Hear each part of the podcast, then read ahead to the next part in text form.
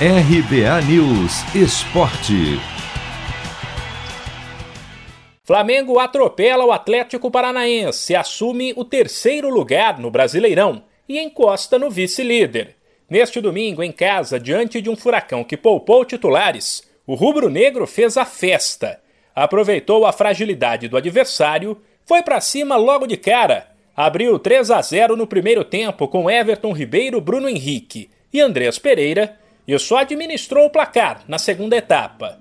Beneficiado pelos tropeços de Fortaleza e Palmeiras, o Flamengo, com 38 pontos, está um ponto atrás do Verdão, com dois jogos a menos e dois à frente do tricolor de aço, com três jogos a menos. Em relação ao líder Atlético Mineiro, são 11 pontos de desvantagem, mas com duas partidas a menos, o que mantém o rubro-negro na briga.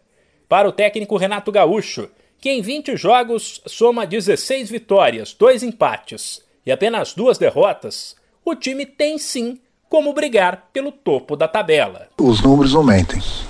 Então hoje o Flamengo está numa semifinal de, de Copa do Brasil, o Flamengo está numa final de, de Libertadores, é. estamos brigando pelo, pelo brasileiro, temos jogos a menos, enfim, é, o Flamengo está bem nas três competições. E a gente sempre busca isso. O nosso objetivo é isso, buscar títulos. Então o Flamengo está vivo. Está vivo, eu acredito que, como falei, os números aumentam, estão aí. Continuar dando uma continuidade nesse trabalho aí para que a gente chegue nos nossos objetivos, que é, que é da volta olímpica. O pós-jogo ainda foi marcado por um desabafo do presidente do clube. Rodolfo Landim, que contava com o adiamento de partidas para não prejudicar quem tivesse atletas convocados para as eliminatórias, lamentou o fato de a CBF ter voltado atrás após pedidos dos demais clubes e falou em retaliação ao Flamengo. É realmente, vamos dizer assim, inaceitável numa condição como a que nós estamos tendo hoje no Brasil, né?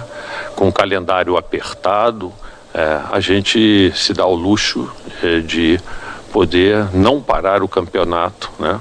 É, durante esse período. É, é, mais problemático ainda é, quando a gente sabe que o Flamengo tem se envolvido, vamos dizer assim, em algumas lutas.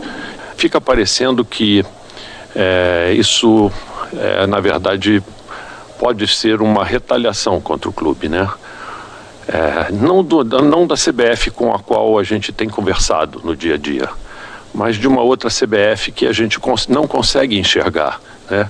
E que parece que atua de fora e com muita força, é, no sentido de é, atuar contra todos aqueles que procuram elevar a voz para tentar melhorar o futebol brasileiro. Sem esquecer que o Flamengo nos últimos meses comprou algumas brigas sozinho e foi bastante criticado por isso. Por exemplo, pela volta do futebol no ano passado mesmo com o hospital de campanha contra a Covid no Maracanã e, mais recentemente, pelo retorno do público aos estádios. De São Paulo, Humberto Ferretti.